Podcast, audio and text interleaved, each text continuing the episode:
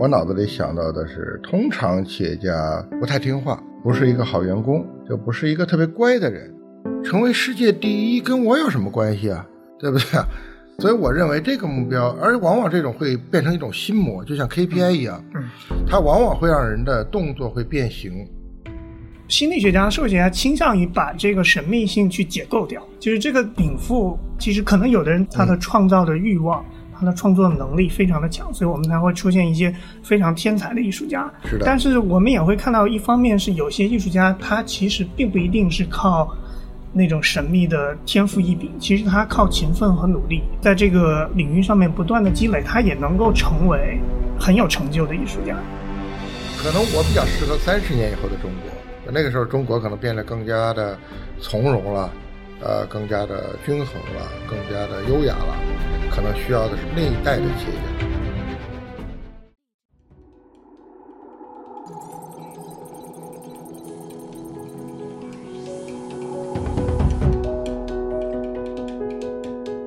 各位听友，大家好，我是周航，欢迎大家收听由荔枝播客独家播出的《创业入海口》。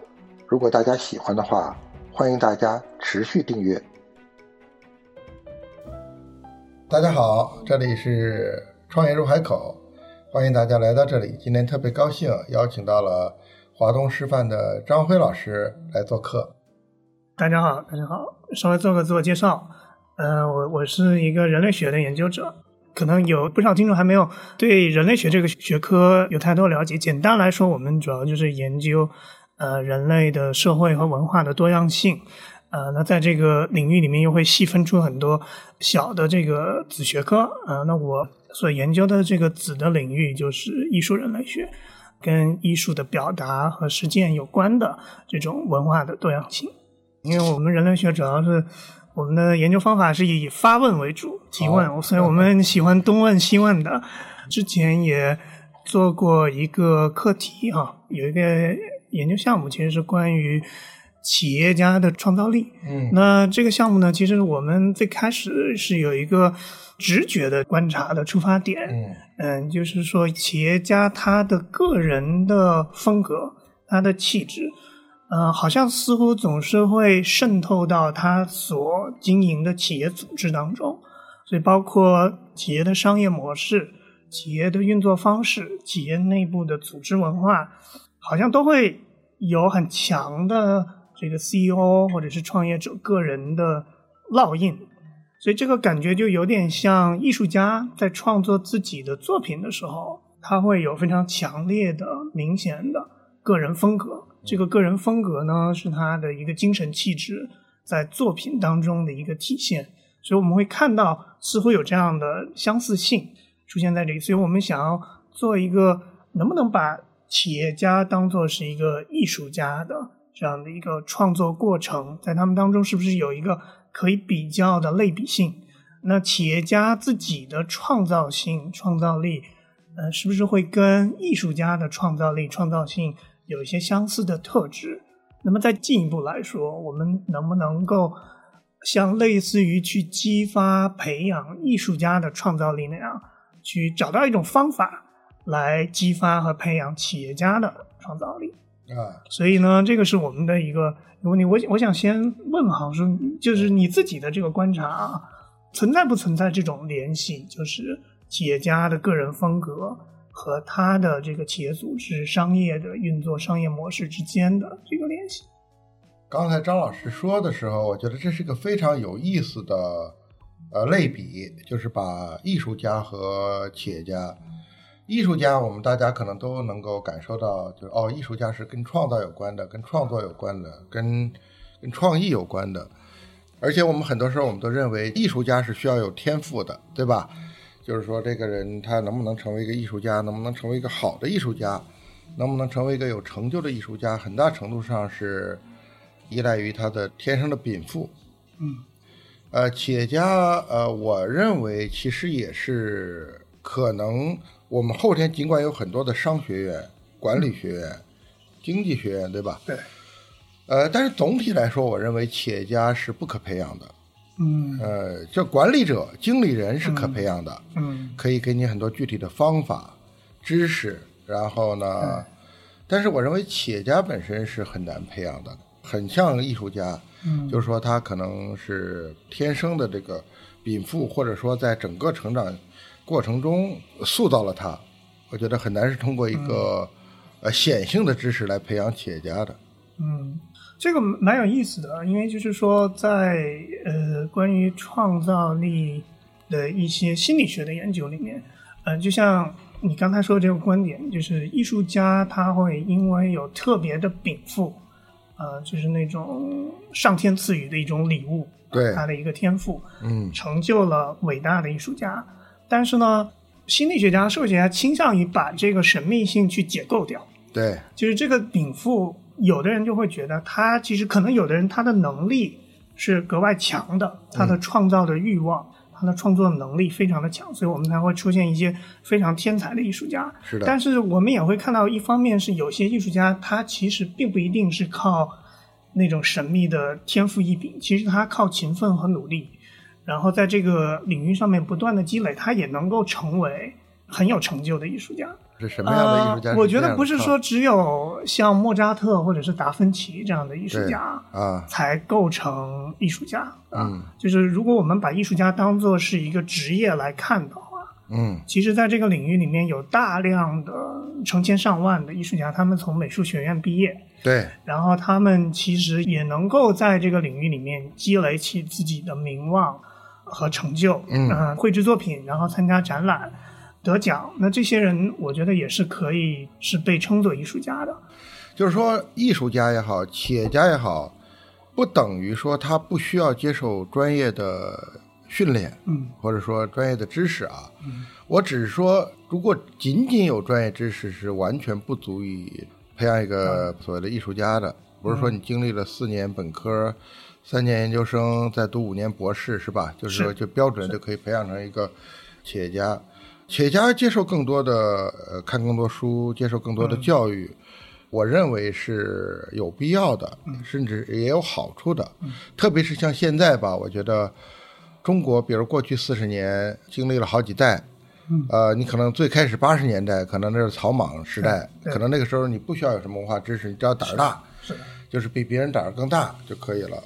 那像现在像我们接触到的哈，企业家的门槛越来越高了，你很少见到现在，你几乎很难见到低学历有成就的企业家了。嗯就是他们通常你看到新一代的企业家，需要有一个呃很很好的教育背景，嗯，再加上别的特征的一些组合，成了一个好的企业家。对，你今天我觉得几乎听不到所谓的草莽或者叫草根企业家的时代，可能已经远远过去了。所以你说这个现象，我觉得蛮有意思。我们先找一个确定性的东西之前，像您说的追求确定性，肯定就不是。对，比如说，你告诉我一个标准的答案，什么是对的，然后我去做，我觉得可能这种思维方式或者叫决策方式就不像企业家的方式了。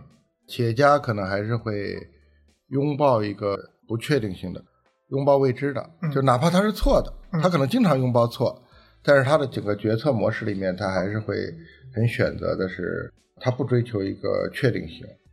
再有一个呢，我觉得我脑子里想到的是，通常企业家不太听话，嗯。嗯，不是一个好员工，嗯。呃，就不是一个特别乖的人。嗯。你看我们，比如说在投资的时候，我们现在经常讲啊，我们是不喜欢成绩特别好的，嗯。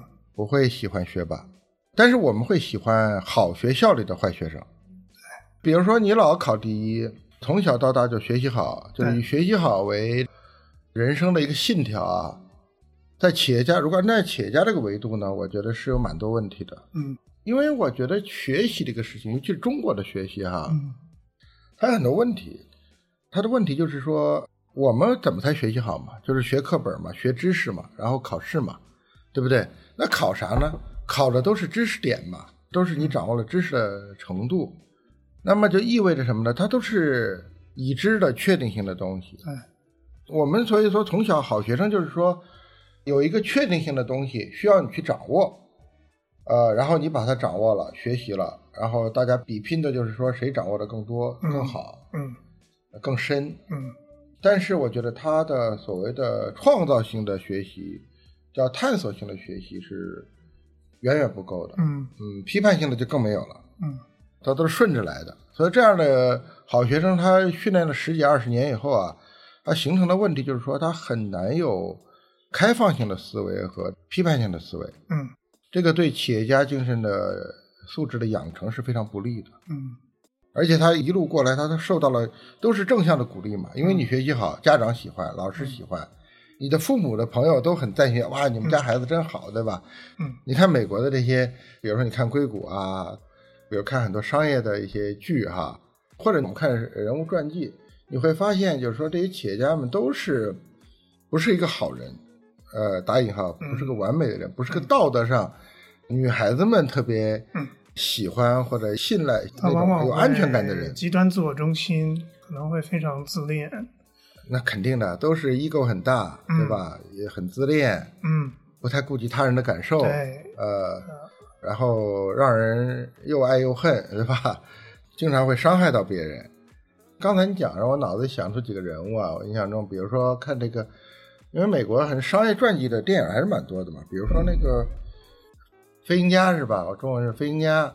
然后你再看我们更耳熟能详的乔布斯啊，像马斯克呀、嗯肯定都不是好人，对吧？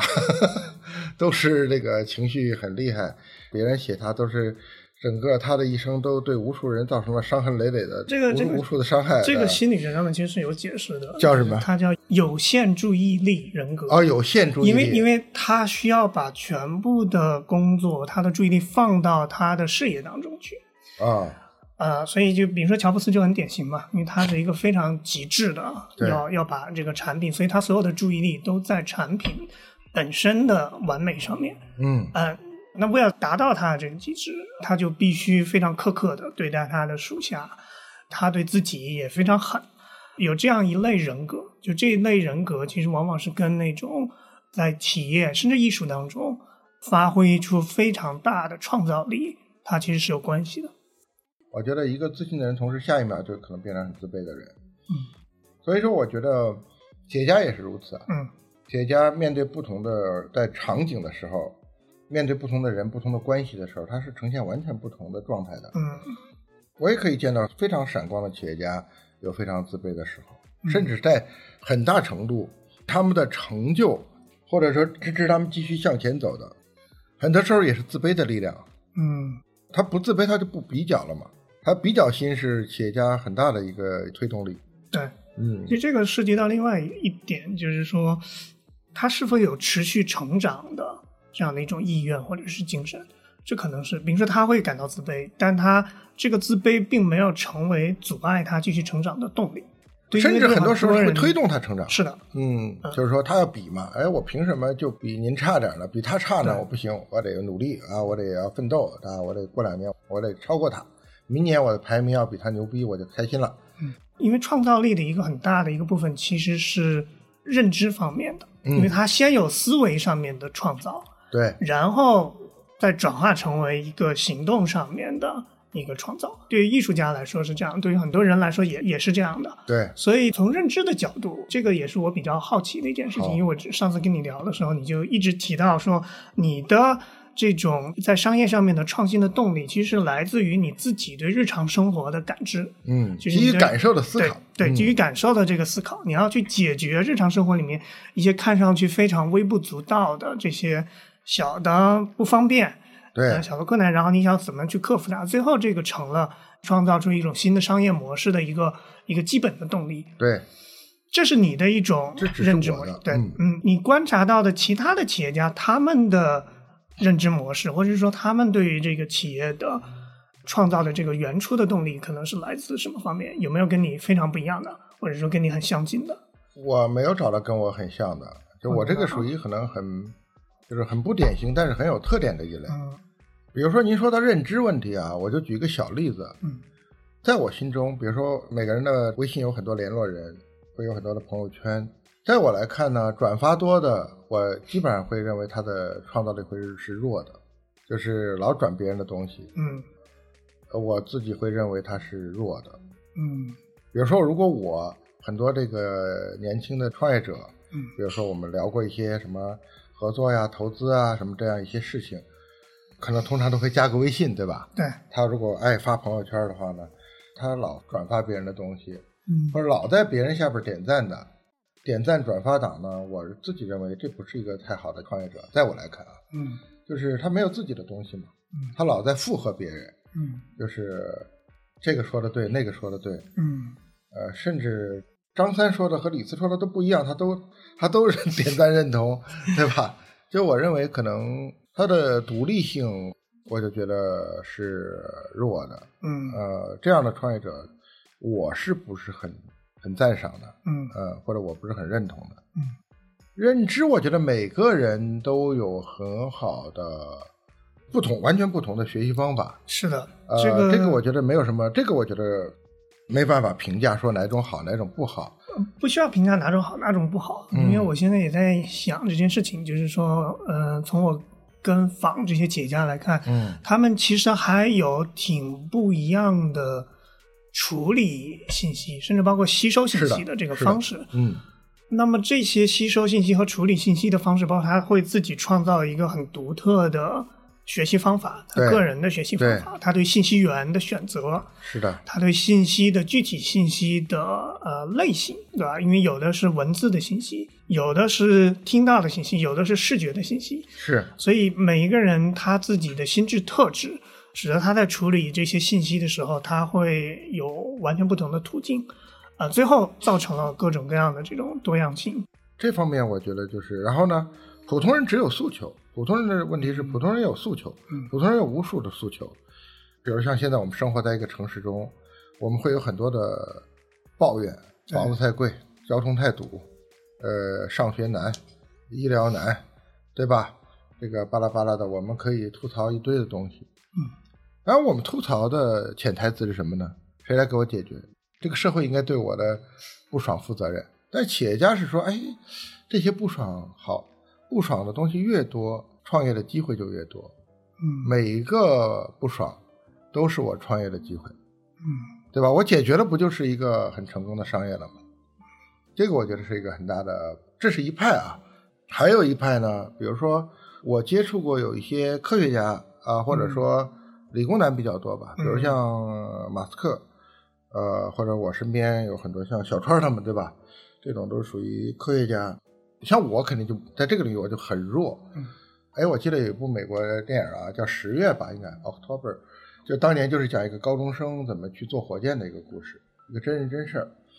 就你看，我们每个人小时候我们都想哇，玩纸飞机、火箭、鞭炮、气球，我们都，而且人天生中都有一个挣脱地心引力、摆脱重力、要上天的这么一种心愿嗯，但绝大多数人是不会有任何动作的，对不对？最多就是看到一个中国发射了个飞船再激动一下，对吧？祖国好伟大。然后呢，你看有的人就觉得我也想上天，但是我怎么才能上天呢？他就开始了想，全世界航天史都几十年了，才上了几百个人，为啥？而且还要求那么高，都说每个航天员是个超人，又得经过什么无数艰苦的训练，难道普通人就不能上天吗？好，首先第一个定义是普通人也要上天。第二，为什么不能上天？这上的这么少，贵呀、对吧？说啊，航天事业好伟大，说贵啊，每个国家恨不得说设计个航天署来解决一个上天问题，那就是贵呀、什么费劲呐、怎么能把它做便宜了，对吧？那做便宜了，它如果就有一个工程思维，就是哎，它贵在哪儿呢？到底是火箭贵呢，还是卫星贵呢？嗯哦，原来是火箭，或对吧？火箭又分解下来，原来一级火箭这个推力就占了百分之八十的成本。那到底是燃料贵呢，还是设备贵呢？它再分解下来，嗯哦，原来那我就能不能让它可回收？可回收了不就是便宜了吗？嗯可重复利用。但是，这个在做出来之前，嗯，如果你让他去跟老专家聊，说跟一个航天中的专家，这胡说八道嘛，这不是民科嘛，对吧？一定是民科才这么想问题嘛，他一定会被拍死的。嗯所以说，马斯克就算在中国，他也长不出来的，他一定早就被拍死了，而且也没有这个体制啊。呃，那个我们再说啊，这个体制的问题，就是说这个思想的苗头他已经早就被扼杀掉了，对吧？因为你笃信专家嘛，笃信权威嘛，啊，你找个院士一聊，人家笑笑，哎，孩子好好学习吧，对吧？就就把你拍死了。还有呢，就是说，呃，比如我接触过的日本企业家，他们也很好，他们只想把已经有的东西做的足够的精致或者足够的好，他们不需要做原创性的东西。嗯，你看这个，不管是早年日本的家电、日本的汽车或者很多东西啊。日本并不是世界上第一个发明它的人，但是日本人有一个日本的这个文化，它有一个特别好的东西，就是说它能够把它做得更美。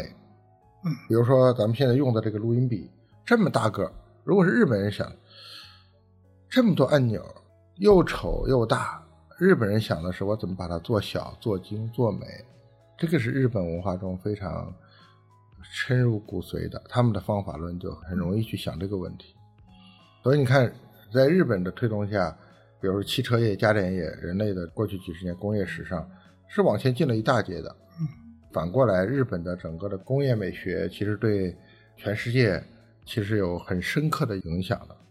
你刚才讲的这个跨国之间的比较，嗯，中美日其实。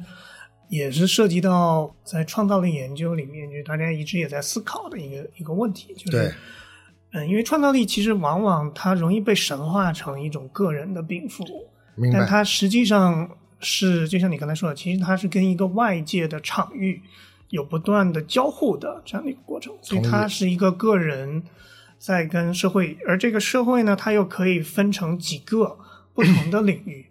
我其实想到一个问题，就是你自己又是一个投资人的身份，嗯，然后投资人在我看来，其实他有点像艺术领域里面的这个把门人，嗯，有点像一个策展人或者是一个艺术评论家的这个身份，对，他需要去甄别、去判断，用他的商业审美，对，去看这些呃这个新的创业者的潜质，对，或者是新的商业模式的潜质，嗯，对，那你从一个。投资人的角度来说，你的这个商业审美有一套自己的标准吗？有，我觉得这方面也是呃差别很大的。不同的投资机构、投资人对这个你说的这个词儿特别好，我很喜欢张老师这个词儿，叫商业审美啊，口味是非常非常大的区别的。嗯，呃，首先就是说，我不太喜欢风口，就是每年说大家最近你在看啥。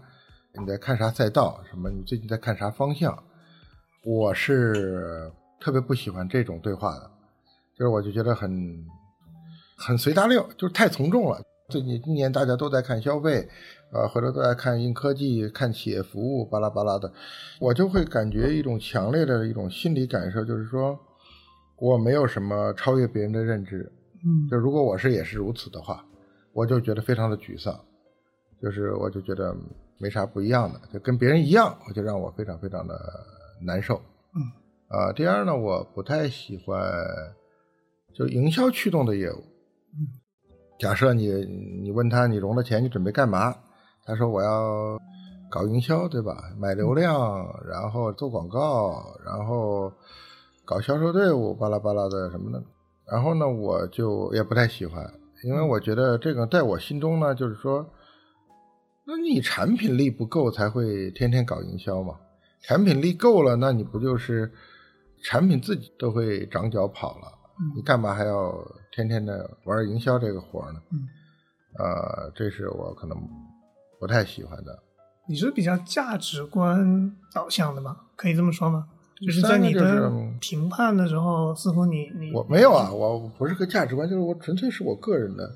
就是第三，我不太喜欢那种千军万马堆人头的，嗯，呃，我不喜欢大公司，就是那种说我们公司一上来五千人，人家三千人都是销售队伍，我就吓死了，嗯，啊，就是，就我喜欢的公司就像产品一样啊，就公司也尽量的简洁的、优雅的，就不复杂。这个简洁和优雅怎么体现出来？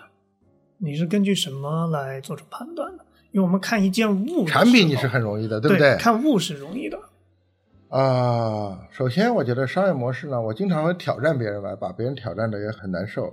你能不能够用尽可能简单的话，嗯，把你的要做的事情说清楚，或者说让我听明白？其实我后来发现挺难的。很多人都说不清楚，就是说我的事情太复杂了，我的事情太高级了，因此我很复杂。我是比较喜欢简洁的东西。首先，商业模式可以简单，对吧？你不要天天忽悠我什么，哎，羊毛出在狗身上还是什么来着？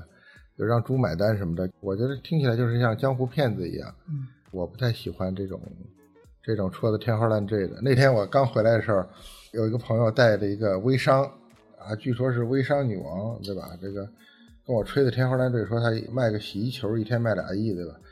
我说你到底是怎么做的这么？吃饭说了一小时还没说明白，我说您这怎么忽悠人的呢？对吧？您就跟我这吃饭吃了一小时了还没说明白，对吧？我就那你要是忽悠这个别人，那你不除了告诉他们你跟着我干能发达之外，你不是说不了别的了吗？人家本来这个很兴高采烈的，然后呢被我这么一说，很 很很挫败，这个很不开心啊。这个就我不喜欢这些东西啊，然后。我也不喜欢苦的东西，说我干的很苦，对吧？我天天这个在街上捡钢镚儿的这个生意，这个我也不喜欢这种。这是因为什么呢？为什么不喜欢这种干的很辛苦的？在我的潜台词里就是笨嘛。那其实还是他的商业模式的问题，不是他的态度的问题。而你说的是，实际上是说，因为他这个商业模式本身走的是一个比较笨的路线。啊，是这个意思啊！我不能说人不是笨，就是我是只能说我不喜欢啊，并不是说人家人家笨或者人家不好啊。就是你你哪怕种个地，你也可以种的很牛啊，就是你也可以俩人种着几千亩地，也可以这么种啊，对吧？你别天天就是跟老生产队的吹号子似的，说早上就得。您下过地吗？我下过，嗯，我很小的时候我就下过，因为有一次。呃，我这个在家来了个农村的同学，然后我妈就包饺子嘛。但是因为组织当时的这个孩子们一起包，就是南方人他不会包，就包的皮儿比较厚啊、破了什么的，我就不吃，我就只吃馅儿。然后我妈一怒之下就把我赶到农村去了，正好是夏天，是收稻子的时候，我就在农田家农家住了几天，然后跟着他们一起收稻子。啊，很苦啊，确实很苦啊。但是我我们可以努力让生活变得不苦啊。这是我们努力的方向，就我们可以非常努力，但是努力不是说让自己苦啊，就是努力要让让自己不苦啊，这才是对的。比如一个公司，我们刚创业的时候，也可以很辛苦，对吧？加班啊，这个什么，但是我们的我们的目的是为了，比如说我们做出一个好的商业，可以让我们不苦嘛，对吧？人生也是如此嘛，就我们可以很努力的生活，但是我们努力生活的目标是让自己。更开心啊，从物质上说更舒适啊。我是更关心的是人嘛，比如说我会很关注像您说的，比如说怎么了解一个人呢？呃，我会非常关心，除了他的这个成长的背景，像您说的，哎，您属什么学校啊，家庭啊，什么环境啊，对吧？除了对这些，我还很关注，比如说您为什么要做这个事儿啊？当然，很多人会包装自己嘛，我使命、愿景、价值观，对吧？我当年受到了什么什么什么一个事情的触发，我就立了一个 flag，我就要怎么怎么样，对吧？就是这些漂亮话，可能很多人都会说。就我们看的那些创业故事的时候，基本都是当年我怎么怎么样，有一个什么场景打动了我，我就立志要干一个什么事儿来解决一个什么问题。这种创业故事非常的多，但是呢，这是一方面。嗯。第二个就是说，你会我很关心的就是，这是你的起点嘛？终点说你到底要未来。去哪儿，对吧？就是你从哪儿来到哪儿去，就所谓愿景。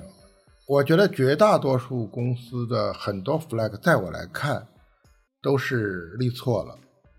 什么意思呢？是绝大多数公司都在说，哎，我要成为世界第一、中国第一，或者至少前三什么之类的啊！我要有多大规模？我要一万亿啊，一千亿啊！我要多少多少啊？就是立了很多这种数字上的 flag。但是在我来看呢，这些数字呢都是一个目标的结果的体现，它本身不应该成为目标，嗯，对吧？我要成为世界第一，那你成为世界第一跟我有什么关系啊？对不对？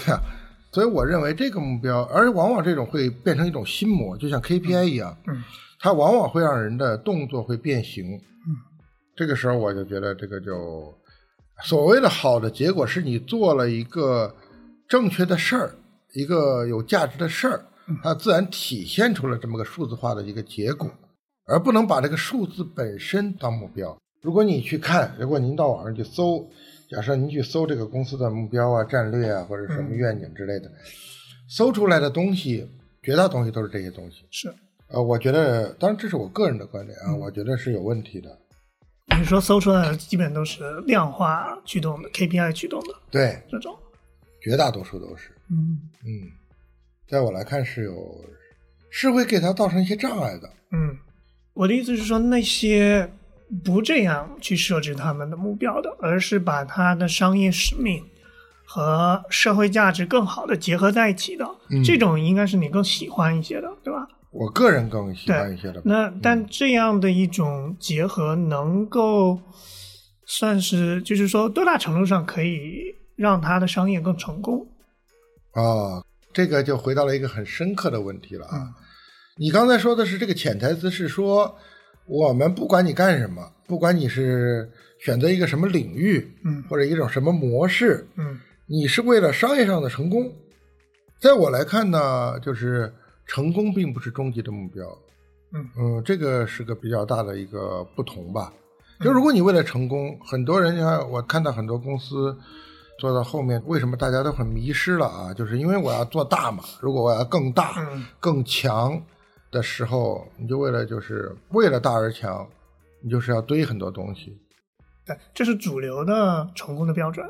很多公司嗯都有很好的初心呐、都有很好的初衷啊。比如说微软说我要让电脑在每张桌子上都有，对吧？当时看起来是一个非常遥不可及的，像共产主义一样的一个美好的愿景，但是很快人真的是实现了，对吧？在这方面，比如说像 Facebook 最开始说我要把全世界连接起来，这是我的一个 mission，我觉得都是非常好的。就是说，如果你真的很重视这一点，那你就去做这一点。阿里也很好，阿里说我要让天下没有难做的生意，其实这话是非常好的，但是这话呢，也是给阿里设在了很大的局限性。比如前两天我和一个电商领域吧，其实你比如说阿里，他之所以做这点，你看这点非常有意思的，说让天下没有难做的生意，这个引台词是什么？他因为他非常的忠实的执行了这一点，所以他一切都是以商户为中心的，对吧？就是如何让商户们，特别是中小商户、小微商户们，怎么能够在现实世界中、物理世界中做生意很难，到了一个数字世界可以更好的、更方便的做生意。这方面呢，就是阿里执行的非常的忠实，就是让天下没有难做的生意。但是呢，反过来，它的边界就在于，呃，因为它太过于关注以商户为中心了，它所有的设置、设计、商业生态的设计都是以此为中心的。但倒过来呢，可能他对买家的生态的关注就少了，因为这很难平衡，所以说他就很难去通过买家的一个运营啊，做一些什么事情。啊，他自然就给了，比如像拼多多这样的，就给了很大的一个可乘之机吧。比如说让天下没有难做的生意，我很早也挑战过马老师，就我说你这么好的一个愿景，足够你做一辈子，足够让阿里成为一个一百零二年的公司。那你为什么要去碰大文娱呢？对吧？要去碰双 H，就是那会儿说的 happy、health，呃，又要碰健康，又要碰娱乐。我觉得这个事儿就跟你的愿景、跟你的使命没关系啊。你的使命是让天下没有难做的生意，那你为什么要去做文化娱乐、健康这个事儿？对，你说是，未来人们这个生活富足了，人们需要更 happy，需要更健康，但是人们的这个需求干嘛要由你来完成呢？对吧？所以我当时就认为，第一，我觉得这个是和你的使命初心是偏了。嗯第二呢，就是但是因为你前面那个基因太强大了，让天下没有难做的生意，商业基因已经决定了。嗯用你刚才的话说，是商业基因决定的。决定了。嗯，这个商业基因到底是怎么形成的呢？这个事情也就是好像也是跟艺术创作也是有点像啊。我一直不断的往艺术这这边去走，对，就是我们其实会观察到像，呃艺术家，他其实早期的作品可能不成熟，不成熟，对，呃，但是呢，这些早期的作品往往会呈现出他在晚期后来的持续创作中不断浮现的这种主题、母题，或者是说他的处理这个题材的方法，他构造这个想法的方式，或者他艺术表达的方式，其实他往往是在不断的，他可以在发展，可以在进化，但他同时也在重复自己最初的呃这一些想法。是的所以，这个就是说，艺术家其实他他的创作里面也有他的一个创作的基因在，在商业的这个领域里面，这个商业基因是怎么形成的呢？哎，正好啊，最近上海开始进入艺术周了哈，就是很活跃。呃，我也正好因为这几年也接触一些艺术啊，我也去过很多艺术家的工作室，跟很多艺术家有一些交往。呃，我就在想，哎，您刚才讲的时候，就在脑子里在浮现啊，就是这些人物他们为什么是变成这样？我非常同意啊，就是说，哪怕他早期作品再不成熟，甚至不成型呢，但是他还是有很多的一以贯之的东西。就是说，哪怕从一个小孩子，呃，一直到他成为一个非常有成就的艺术家之间这个关联性，一直还是可以从这个艺术品的脉络中还是可以看到的。按您说的母题啊，呃，表现的手法呀、这个都还是会有影子的。商业我也在想，我想是怎么形成的啊？我觉得其实跟跟你是什么样的一个人，跟你的成长经历吧，嗯。还有跟你自己想过什么样的人生，以及你受到周遭环境的呃一个互动的影响，就是身边的人呐、朋友啊，我觉得都很很有关系吧。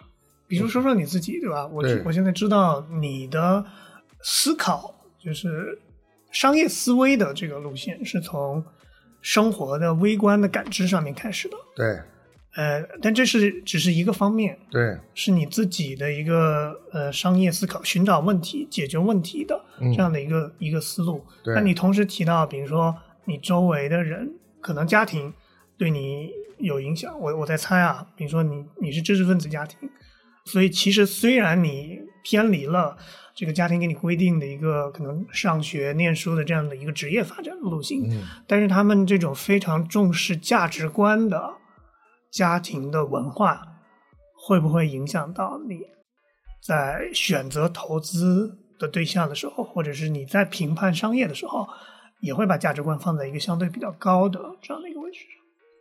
我觉得肯定有一些潜移默化的影响吧。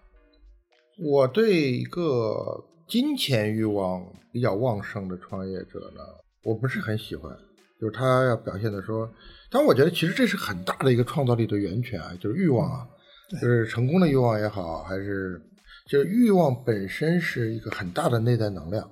欲望本身，我觉得没有什么好坏的评判，我只能说我个人喜欢与否啊。相反呢，就是说像我这一卦呢，其实有很多的问题，就是说他欲望没那么强嘛，嗯，他可能什么都要差不多就得了嘛。就是说这个他如果对美的追求过多，他在一些呃生死关头啊，或者说他的这种求存的欲望不强嘛，然后他也很容易在中国这样一个这么，说实话，就是我这种跟中国的环境不是很匹配。嗯，就中国是一个非常丛林厮杀对还是比较激烈的一个阶段，比较激烈的。嗯可能我比较适合三十年以后的中国，嗯那个时候中国可能变得更加的从容了，呃，更加的均衡了，更加的优雅了。可能需要的是那一代的企业家，可能我生错了时代吧。呃，而我也很难总结说为什么长成这样啊，就是，嗯、我为什么长成了这样？我会带着这个问题想一想。嗯。呃，我们谈了一些模式啊，然后也谈了一些人。其实我我也蛮好奇这个组织这件事情的，嗯因为刚才你也说过这种嗯呃简洁商业的简洁，对吧？嗯其实你们做投资的话，也会去看它的组织。说实话呢，就是站在投资的角度哈，对组织看的深度其实是非常有限的，因为它往往要短时间做决策嘛，他能把事儿看明白就不错了，他再把创始人看明白就了解到一定程度就不错了，他很难再对组织有什么机理般的这种分析或者说观察是很难的，他可能更多的是一些主观的感受上的一些东西，比如说团队之间好像还挺 match 的，嗯对吧？好像比如三个合伙人，好像看起来气场还蛮搭的，啊，或者说他们之间的能力啊或者个性啊有一些互补。组织架构上呢，不一而同嘛。我对组织，我自己有一段时间啊，我观察不同的组织啊，嗯我印象中我对组织划分了九类，大概是。嗯你比如说叫家庭型的组织，有的人说我们公司就是个大家庭，我觉得这些都是漂亮话啊。对。那你首先得分析，那什么是家庭型的组织？你看咱们在家庭给予的是什么？家庭的核心呢？之所以不同于组织、不同于公司、不同于学校，那家庭在我来看，那就是爱呀、无条件的接纳你啊。你考零分了，你妈还是你妈，对吧？就算他们不高兴，他他不是还得照顾你，还得给你吃的，晚上还是给你睡，还得给你洗澡洗衣服，还得包容你，第二天还得送你上学，对吧？所以我觉得家庭的核心价值是爱，是给予，是接纳。那你们公司是这个文化吗？如果你不是，你就不要说这个漂亮话，说我是咱们公司是个大家庭。你昨天刚说咱公司是个大家庭，明天就把人开了，对吧？还有比如说有监狱型的组织，那就是暴力嘛，就是恐吓嘛，充满了恐惧嘛，对吧？监狱里也有劳动啊，高度依赖监控系统。，对，监控嘛。还有的，比如说叫分赃型组织，嗯分赃型组织其实是非常高效的。你比如我们看过一那个电影《十二罗汉》，对吧？嗯那绝对高效组织啊！咱们十个十二个人，平时都全世界各地散落着，有一单了，要抢银行了，抢珠宝了，咱咔扣过来，这就是个标准有任务，有目标。三天以后咱去结个银行，结完以后哥几个怎么分？然后呢，有非常明确的。之所以这十二个人结合，都不是乌合之众。你是搞通讯的，你是搞交通的，你是开锁的，对吧？就是你们是高度的专业分工，然后基于项目的合作，然后项目合作完成拿到结果，然后分赃，各自散落，全世界 happy，有下一单了再集合。所以说这个分赃组织是非常高效的，啊、也有很多这样的组织。嗯比如说很多公司上市，放上市其实打个引号啊，就是一次做任务，上完市了，三年以后咱们这个过了解禁了，不是很多你看合伙人之间就有的合伙人就开始走了吗？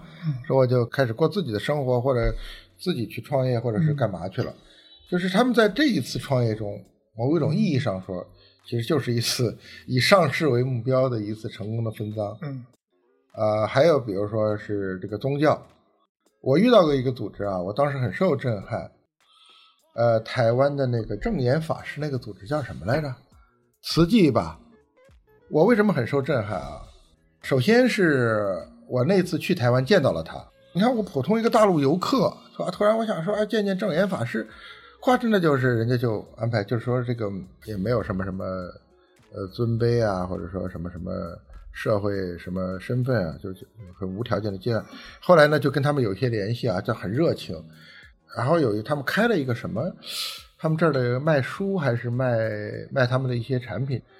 然后慈济会也是全世界可能最大的自然组织，一有了什么人道灾难、地震了什么，第一时间到场的非官方组织一定是慈济会，在全世界。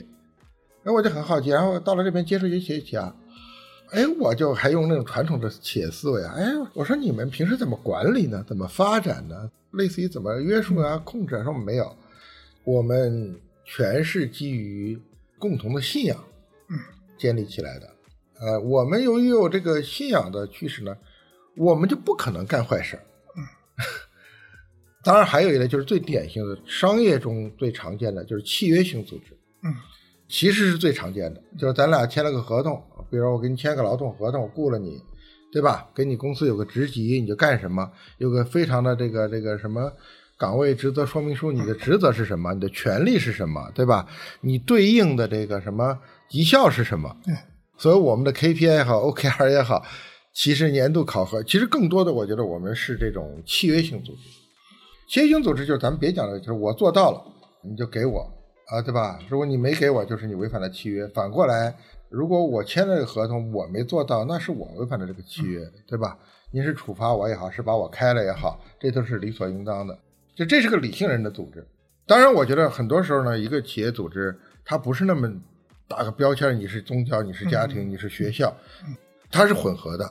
还有比如说这种学校组织，学校的目的是什么？学校的目的是为了让这个人得到教育，让他有一个更好的成长。就回到我们刚才最开始的那个问题啊，嗯因为说到企业家个人对企业文化的塑造，嗯还有包括企业组织的架构，整个企业的这个运行机制，它到底在多大程度上面是会影响这套组织的运作的？还是说各个企业其实对企业家个人？企业家为什么会对企业会有很大的塑造？包括你个性啊，什么就是这个所谓的呃什么老大或者叫一号位，嗯对吧？因为很大程度上是因为你有权利嘛，这个人跟你不符，你就把他开了嘛，对不对？然后你就不重用他嘛，你把他晾在一边嘛，然后最严重你就直接开掉了嘛，对不对？嗯，所以说你自然聚集的人呢，洗过几遍以后呢，久而久之呢，就会形成的就是自然，要不然就是，呃你喜欢的，嗯，要不然就是愿意喜欢你的，对，呃，要不然就是信服你的，呃，愿意听从你的，这就是选择机制嘛，匹配机制嘛对。匹配下来就是说你身边就是这样的一群人了。在我看你那本书啊，在讲领导力的那个部分，对你那个观点是说，嗯、其实领导力是基于那些喜欢你的人，而不是你喜欢的人，是这么说的，是不是？反过来，反过来哦，嗯嗯，嗯，你喜欢的人对吧？对。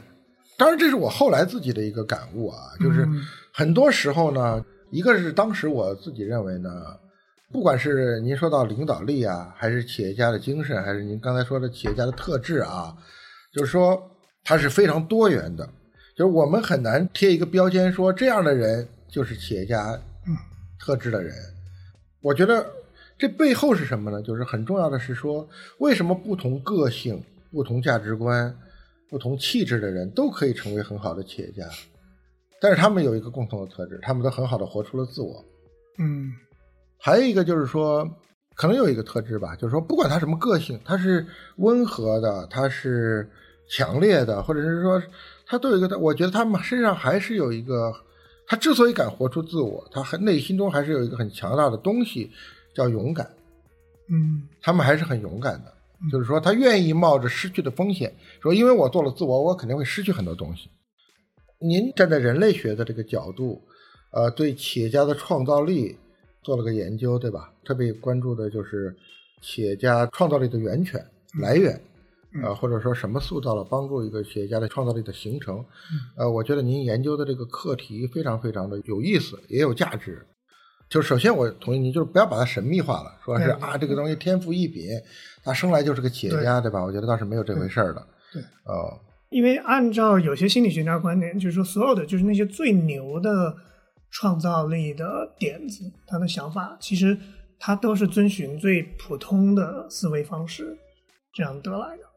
就是他创造并不是从一个呃一无所有，绝大部分创造其实他并不是一无所有去创造，他可能是在已有的这种现象里面，他找到一个新的组织材料的方式，或者说他在一个嗯、比如说完全不相关的领域，然后他看到了相似的点，啊，把这两件事情联系起来，或者是说他在本领域里面找到一个被已经被人家遗忘的这样的一个思路或者是机制，然后他把它重新发掘出来，做了一个新的这种包装或者一个新的应用您有个词，叫什么类比？叫什么类比？叫类比迁移，类比迁移是吧？哎这个词儿，嗯我觉得是有的。比如最近啊，正好最近上海的艺术周很多活动啊，跟很多艺术家聊天啊。比如说，你看我是个跨界的人吧，就是对艺术来说，我肯定是个外行，但是我依然呢，还是用我像您说的我的那套系统 OS 呢，去跟这个领域发生一些连接。嗯比如说，在我来看，我就觉得艺术圈太腐朽了，就是从艺术家、画廊到藏家到公共艺术空间，整个这个体系嗯太腐朽了。嗯，就在我来看，他一定要颠覆它呀，对吧？一定要干点什么，就是说颠覆它。如果我进入这个领域，我一定不会去顺从这个规则，说啊，艺术圈就是这样。我特别讨厌的就是我们这个圈就这样，告诉你这个规则就是这样。在我心中，我就一个强烈的声音，就是说，凭什么就这样？为什么不可以是那样？你有什么具体的设想没有？啊，如果要颠覆这个艺术圈的腐朽制度，你现在有什么？有啊，我一定是。首先，我就说这是我的起心动念啊，嗯我就从来不会服从一个体制。嗯说你告诉我你们就这样啊，我就认为凭什么就这样啊？这个一定可以那样，就是我肯定首先你看，我首先关注到了是他的问题，啊，我不会去顺从他的这个游戏规则，这这是我你看我的一个支点，这跟我在商业中是一样的。对啊，第二个呢，就是说我会，当我可能如果我有些经验哈、我一定不会说只是一腔热血说啊，我只是谩骂一下，说你太腐朽了啊，这个我们应该颠覆一下。这个通常是一个学者干的事儿，天天在骂，对吧？天天在说，指出问题。然后我们呢，可能要想干，我们一定会想从一些边缘的地方去寻求一些突破和创新。我不会说，呃，一下奔到主流里面中心地带里去，是吧？怎么样，我们就干个什么样的，对吧？我一定是有保持足够的耐心和足够从边缘的角落去开始去寻求一些突破。是已经有在做的事情吗？还没有吧？就是说，但是我会，会我就说我跟您抛弃，嗯我做一个外行，我就怎么看一个行业？嗯第三个呢，比如说，特别像艺术这个东西吧，呃，它很微妙，它艺术啊、音乐啊都有一个微妙，就是说，大家一方面呢，像我们这种，大家是外行嘛，就是你肯定有很多看不懂，或者你不了解，但是你又不敢说，因为这个东西，呃，你又觉得好像很怕别人知道你不懂，对吧？你要不懂装懂，所以说你看我们这艺术圈里装的氛围也很浓烈，对吧？但是我呢就不装，我就会通常会问这个艺术家，啊，我原来可能会问的更稚嫩一些，说你想表达什么呀，或者你想，现在呢我会更关注的是你创作的过程，嗯。啊、以及说我的感受等等的，比如说像我昨天去那个 Design Miami，就是那个设计展，对我来说我也是第一次看设计展嘛，就是肯定很陌生啊什么的，哎，但是我也会很好奇的去跟艺术家很深度的聊一聊，找几个艺术家，就是他们这个创作的过程有什么体会，有什么感受啊什么的，就我会有一个心态，就是我不怕让别人知道我不懂，但是我这样我反而觉得我的学习速度会更快。嗯是我觉得在这方面哈，嗯商业是比艺术好很多的，因为商业有一些明确的指向嘛，比如说客户买单就行嘛对，你管他商业评论怎么样呢，对不对？所以说你看啊，在艺术圈里面呢，艺评是很重要的，对评论家是很重要的，就是商业中的商业评论家是不重要的。呃，没有听说过有谁是个商业评论家的，对吧？那都是喷子，就自媒体才是做一个商业评论家。就商业评论家是不重要，因为它有量化的标准，比如说你的产品啊，这个你的市值啊，就它有很多很多这个外在的标准，它不像艺术全是主观性的东西。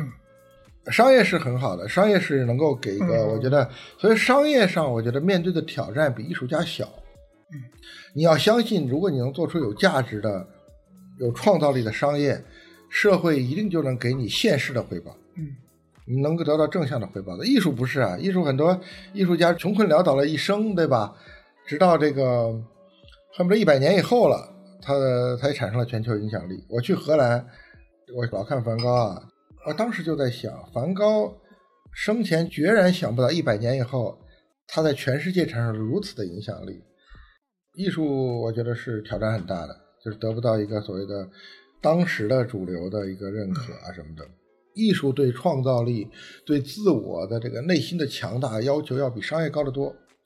科学是求真，艺术不求真。呃，艺术你知道，我们不管是音乐创作、绘画创作，就各种艺术，其实往往都是一种短时间的巨大的迸发，什么二十分钟就写好了一首传世的歌曲。但是科学你发现往往都是一个长时间的、巨大的、不确定的一个对理性追求的一个探索，可能要好几十年。其实是这样的，因为我们包括企业也是这样嘛，我们熟知的都是最顶层的那些企业家，嗯对吧？马老师啊，马斯克啊，大家说起来就是在外界，就是圈子之外的人，我们只知道这些企业家。其实科学一样的，其实有大量的中间层的、中上层的非常优秀的科学家，有，嗯，但是外圈外的人是不知道的。包括学术圈，我们也知道，就是它会分层的，顶级的大师级的人物，然后优秀的学者，商业是非常急功近利的，商业老想问这个东西有啥用，非常的功利。但是很多科学啊，科学不是来解决有啥用的问题的。科学本来最开始就是单纯的满足人的好奇的，人类有一内在的好奇心，就是天然想知道，对吧？就是科学不是为了解决我们为什么？我还是说回那个字，我们的语言腐败，就是我们的语言不准确啊。我们老说科技，科技，实际上科学、技术、工程这几个词是完全不一样的事儿，解决完全不同的问题的。商业往往解决的是什么呢？我商业往往解决的是，就是关注的是我们人类的某一种发现，然后可以有什么应用。但实际上，大量的科学不见得有用。科学本身首先是个无用之学，这个是该跟吴老师里面谈到的嘛，是吧？当然，就是说，如果你不足够的富足啊，你都没有权利去追求这个无用之学去。你看，你们像你典型的嘛？你这富二代，你看我们现在去国外学什么的啊？包括在欧洲学哪些学科的，基本上你知道，他们学这个专业的学生，基本家庭都很好。学什么植物学呀，学什么这个哲学呀，学无用之学的，基本都是二代。学计算机呀，学商科呀，基本就中产，都想发达呢，还没发达呢。